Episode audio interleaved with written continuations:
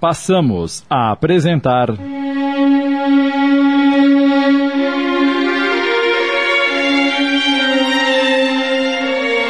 Cobaia de mim. Adaptação de Amilcar Delchiaro Filho, do livro de Jefferson Magalhães. Coordenação de texto Sidney Carbone.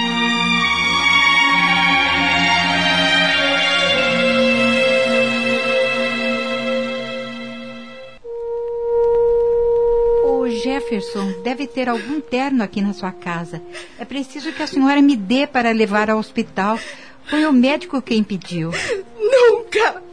Só vou entregar as roupas do meu filho quando me disserem. Ele morreu. Enquanto ele estiver respirando, mesmo que seja com muita dificuldade, ainda há esperança. Coitado do meu irmão. A última vez que o vi acordado, ele estava muito mal mas mesmo assim levantou os braços e fez sinal de que estava bem. Um mês se passou. Jefferson submeteu-se a mais três cirurgias no tórax.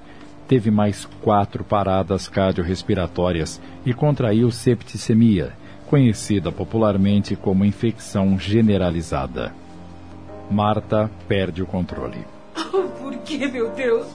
Oh, por que tudo isto? Jefferson nunca fez mal a ninguém. Eu não aguento mais tanto sofrimento. Ele é o meu marido. Eu o quero vivo. E ele é o meu filho. Saiu de dentro de mim. Vocês vão ficar agora disputando para ver quem sofre mais? Eu sou o irmão dele. Crescemos juntos. Aprendemos tudo juntos. Nenhum laço é mais forte do que o de irmão. Janderson, que até então vinha mantendo-se firme, não aguenta e desaba em lágrimas. Mais algum tempo se passou. A infecção generalizada desapareceu, pois Jefferson tivera que tomar antibióticos fortíssimos, de última geração, que foram importados do estrangeiro. O problema agora seria a forte pneumonia. Pneumonia é decorrente do tempo em que ele ficou na UTI. Jefferson está no respirador. A máquina respira por ele 90%. A capacidade dele a respirar é de apenas 10%. Cada hora é uma coisa. Mas se Deus quiser, meu filho vai sair dessa. Eu rezo para ele sem parar. Você nem imagina quantas pessoas amigas também estão rezando por ele. Chegou o dia 8 de novembro de 1995 nasce Amanda, uma alegria no meio daquele pesadelo. Jefferson não pôde realizar o sonho de filmar o parto de Marta. Janderson, depois de visitar a sobrinha na maternidade, vai ao hospital ver o irmão. Quando retorna para casa. Como ele está, meu filho? Mãe, aconteceu uma coisa no hospital que ninguém sabe explicar. O que foi? Como a senhora sabe, o Jeff está em coma não ouve nada, não tem noção de nada, está com os olhos semi-abertos. Me conte logo o que aconteceu, Janderson. Bem, eu me aproximei do seu leito e lhe mostrei a foto que tirei da Amanda logo depois que ela nasceu. E os olhos dele se encheram de lágrimas. Você acha que que ele viu a foto de sua filhinha? Não sei, mas pela reação, acho que sim. Deus seja louvado!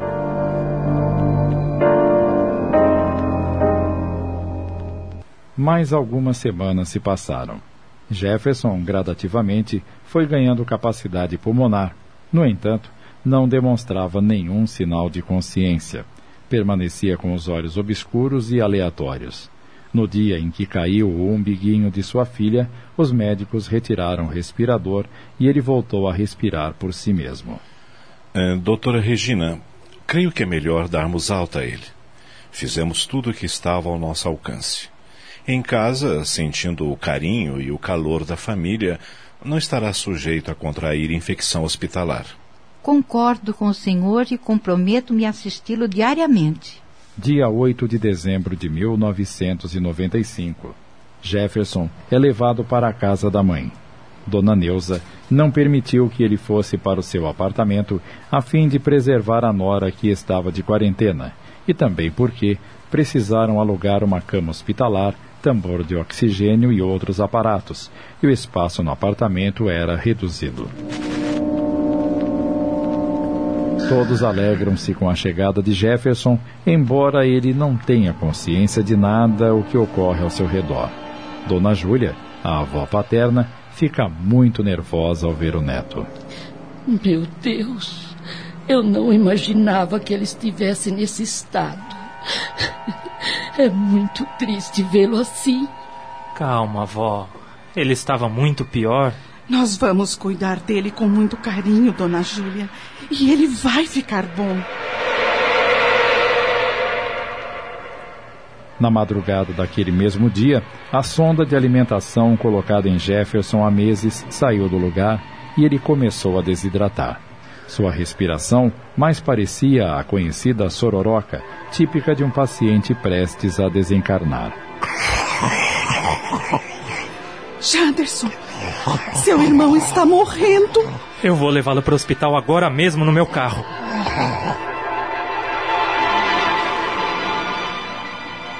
Chegando ao hospital, um médico de plantão o examina e, após constatar a gravidade do estado do paciente, interna-o rapidamente. De algum modo, embora totalmente sem consciência, Jefferson sente tudo o que acontece. Meu Deus! Eu vou morrer?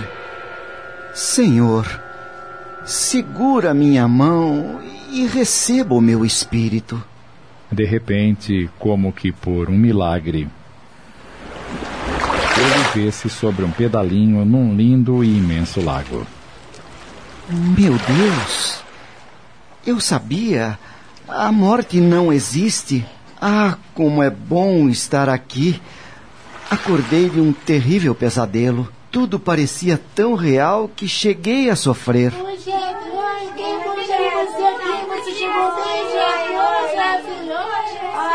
Que bom!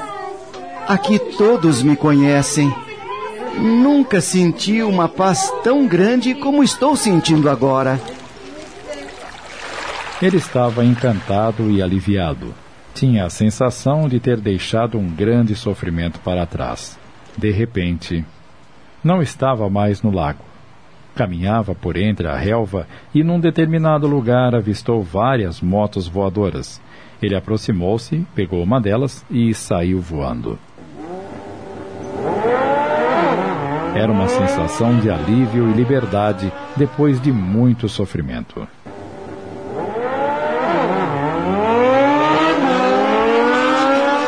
Que bom!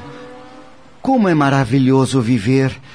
Aqui posso voar como quiser, atravesso montanhas, dou piruetas no ar. Ah, como é bom viver! Nesse momento, ouviu uma voz ao seu lado. Jefferson? Hã? Quem é você? Estamos apresentando. Cobaia de mim. Voltamos a apresentar. Cobaia de mim. Adaptação de Amilcar Delchiaro Filho, coordenação de texto Sidney Carbone.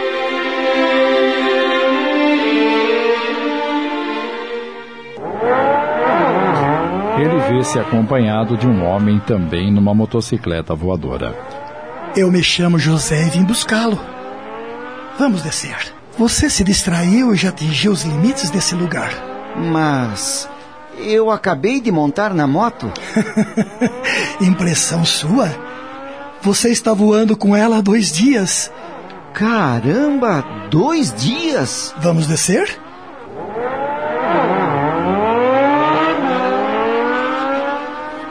Novamente ele se vê no chão, caminhando ao lado daquele homem que estava um tanto sem graça, pois Jefferson não o havia reconhecido. Eram amigos de longa data.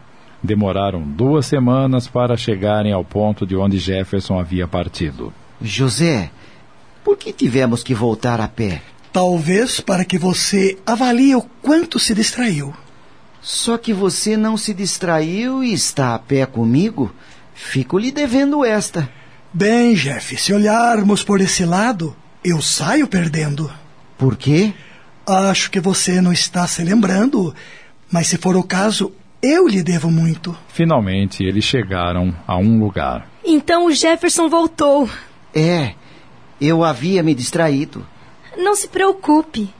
Entendo a sua necessidade de liberdade. Maria, percebendo que Jefferson não fazia a mínima ideia do que acontecia, conversou mentalmente com José. Ele não tem noção do que acontece, não é?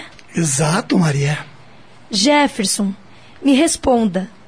Desta vez, pretende ficar ou vai voltar? Voltar? Para onde? Você não se lembra de nada? Acho que não. Novamente, ela se comunica com José mentalmente. É curioso, José. Ele não se recorda mesmo. Vamos tratá-lo com sonoterapia. Creio que seu espírito está muito confuso. Claro, será muito bom. Jefferson dormiu por algum tempo. Quando acordou, percebeu que estava sentado em uma cadeira dentro de um palácio de cristal. Notou que, ao lado, havia uma reunião onde estavam debatendo sua própria situação. É, Jefferson, como se sente? Bem, bem como nunca. Você pretende ficar aqui ou quer voltar? Gostaria de ficar. Não conheço outro lugar. Neste momento, Maria, que também se fazia presente, conversou mentalmente com Alfredo. Senhor Alfredo, ele está desmemoriado. Vou levá-lo a um passeio e tentar fazer ele restabelecer a sua consciência. Está bem, Maria.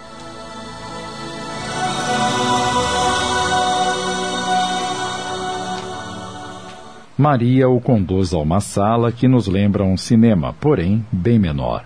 Na tela, fixada numa das paredes, começam a passar cenas. Jefferson assiste atentamente. De repente, aparece um quarto de maternidade. A cama está vazia. Sobre o criado mudo há uma jarra com água e um cartão com alguns dizeres escritos à caneta. Junto, a foto de um bebê recém-nascido. O cartão se amplia na tela. Jefferson lê os dizeres.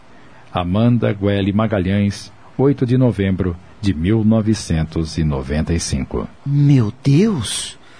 Minha filha nasceu. Tenho que ir embora. Sim, Jefferson. Sua filha nasceu. E como faço para sair daqui? Vamos ajudá-lo. Confie em Deus. Maria o leva de volta ao Palácio de Cristal. O senhor Alfredo demonstra certa preocupação quanto ao retorno de Jefferson. Ele conversa mentalmente com Maria. Será muito difícil para ele, Maria. Seu corpo físico mal sustenta sua vida vegetativa. Sabemos disto, mas será muito importante o seu retorno. Além do que, ele está decidido a voltar. É, a vontade dele é forte. Como também ele possui bônus de merecimento para isso. Maria dirige-se a Jefferson. Jefferson, sabemos da sua vontade em retornar. No entanto, devo avisá-lo de que não será nada fácil para você. Eu sei. Não entendo como, mas eu sei. Eu fico feliz com a sua coragem. Seria muito mais fácil para você se permanecesse aqui. Não, eu quero voltar. Se é o seu desejo, tem que ser agora. E eles se despedem. Alfredo coloca a mão sobre a cabeça de Jefferson e ele dorme. Quando acorda, percebe que é noite e está em um sítio. Uma voz carinhosa, porém preocupada, o alerta. Você aqui ainda? Você tem que voltar agora, senão será tarde. Você não quer ver vossa filha? Jefferson dorme novamente e acorda três meses depois no quarto na casa de sua mãe.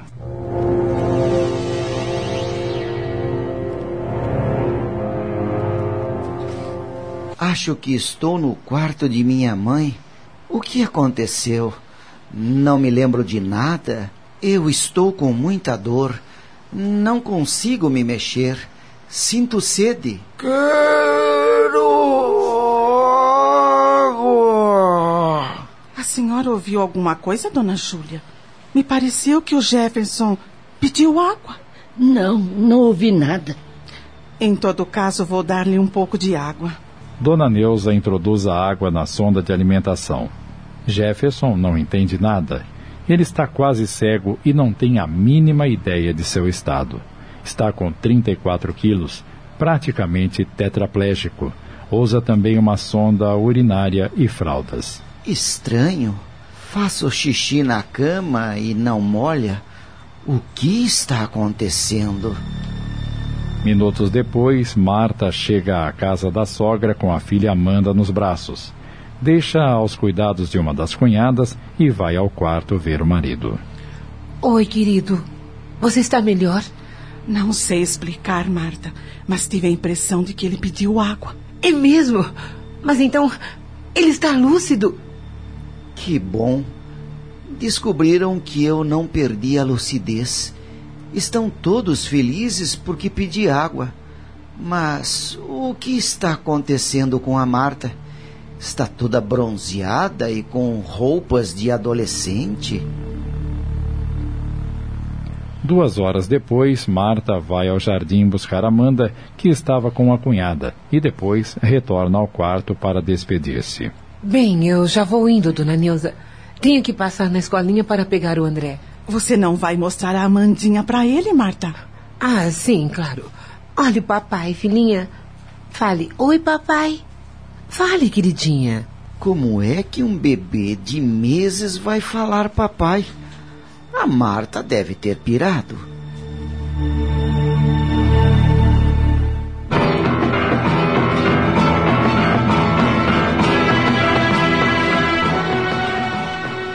Mais algum tempo se passa e aos poucos Jefferson vai tomando ciência do que lhe ocorreu.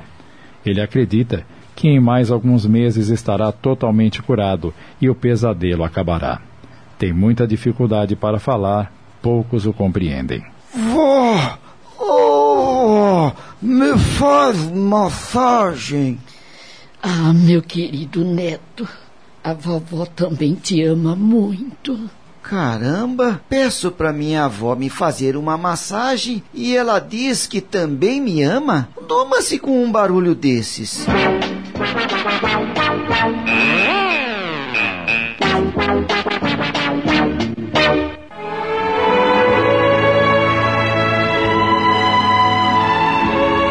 Este trabalho de Amilcar Del Chiaro Filho, baseado no testemunho de Jefferson Magalhães, tem uma importância especial para compreendermos o relacionamento do espírito nos planos carnal e espiritual. Sabemos que durante o sono físico os encarnados entram vibratoriamente na realidade espiritual, e qualquer outro fato que os desligam parcialmente do corpo físico lhes permitem sintonizar a dimensão dos espíritos fora da matéria. Assim, podemos compreender que num processo em que o corpo entra em coma, ou seja, perde a sensibilidade física temporariamente, o espírito vivenciará as duas realidades. A importância deste trabalho do Jefferson é o cuidado e a competência que teve de descrever os fenômenos vividos, vindo nos provar a verdade que somos almas, espíritos, e que nos leva a compreender a afirmação de Jesus: Meu reino não é deste mundo. O relato que nos faz de seu relacionamento com companheiros do plano espiritual mostra-nos a dedicação de irmãos dessa outra dimensão e a prova de que a morte do corpo não é a extinção da vida. Fica bem claro que essa experiência rara é um trabalho missionário, no esforço para que compreendamos sermos espíritos e não corpos biológicos. Nos próximos capítulos teremos mais pormenores dessa experiência ilustrativa do relacionamento dos homens encarnados com as almas desencarnadas. Acabamos de apresentar. Cobaia de Mim. Minissérie em 10 capítulos. Adaptação de Amilcar Delchiaro Filho do livro de Jefferson Magalhães. Coordenação de texto Sidney Carbone.